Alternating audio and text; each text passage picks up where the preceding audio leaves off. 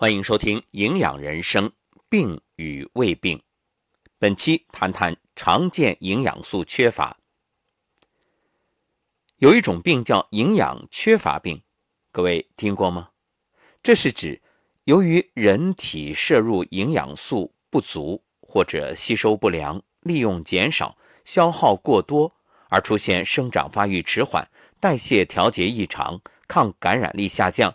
组织再生和恢复延缓，并发症多发及死亡率增加的一类疾病。说到营养缺乏病的原因，那多方面的，可能是一个或多个因素造成膳食摄入不足或身体对营养素利用能力降低的结果。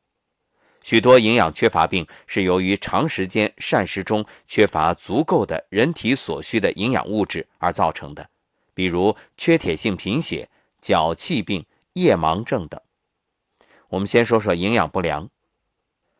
广义的营养不良呢，包括营养低下和营养过剩，但这里我们提到的营养不良，主要是指营养低下。蛋白质缺乏和能量缺乏往往同时存在。蛋白质严重缺乏，而能量勉强满足需要时，会出现水肿型营养不良。能量和蛋白质均长期严重缺乏时，会出现干瘦型营养不良。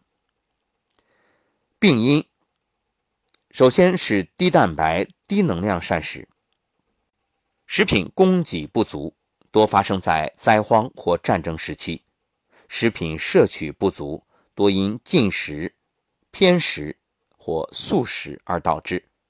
婴幼儿喂养不当，低蛋白质。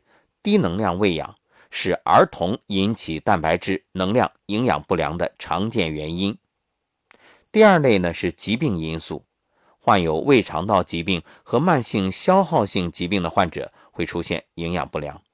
第三类高代谢状态，高热、败血症、恶性肿瘤，也就是癌症患者，由于蛋白质、能量代谢大大增强，也容易出现营养不良。那么，营养不良有什么危害呢？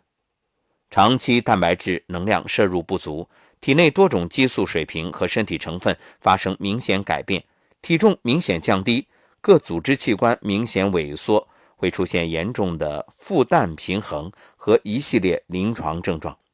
首先就是激素分泌改变，长期饥饿状态可导致胰岛素水平下降，甲状腺素和性激素分泌减少。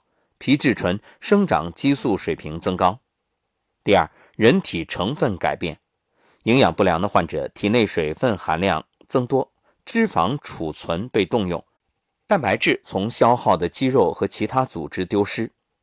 第三就是贫血，营养不良的患者常出现贫血，这一点啊大家都比较熟悉，都知道缺铁性贫血，知道要补铁，但是有一点特别提醒。要补铁，必须与蛋白质、能量一起补充，才能改善贫血症状。所以，单纯补铁收效甚微。第四是免疫功能下降，营养不良的患者免疫球蛋白分泌减少，白细胞抗感染的作用减弱，抵抗力减弱，容易遭受感染。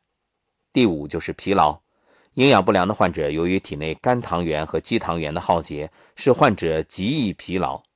再有就是其他方面的情况，像长期营养不良，心、肝、肾、脑等器官功能受损，比如心输出量降低、消化吸收功能差、认知能力降低等。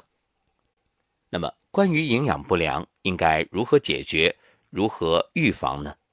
首先就是平衡膳食，每天要补充足量的能量和蛋白质。充分发挥食物蛋白质的互补作用，比如谷类、豆类混合，植物性食物与动物性食物混合，提高膳食中蛋白的利用率。这一点想必很多朋友都知道。我们生活当中也常说，不要挑食，不要偏食，就是为了能够全面的摄入营养。其实，预防营养不良要从婴儿期开始。所以要提高母乳喂养率，断奶期辅食添加要恰当。那么，对于患有胃肠道疾病、慢性消耗性疾病的患者，要注意能量、蛋白质的补充，以防止发生营养不良。现在呢，越来越多的人已经有了一个意识，就是补充营养素，因为大家知道，通过我们日常的饮食未必能够获取足量的营养素。这里的原因是多方面的，比如土壤条件不佳。环境的因素，以及农药、化肥的过量使用，还有食物的加工方式等等，都会导致食物当中营养素的含量不足。所以，我们选择成熟的营养素来进行适度的补充，就能够缓解营养不良的问题。那么，对于相对普遍的缺铁性贫血，又该如何防治呢？下一期我们接着谈。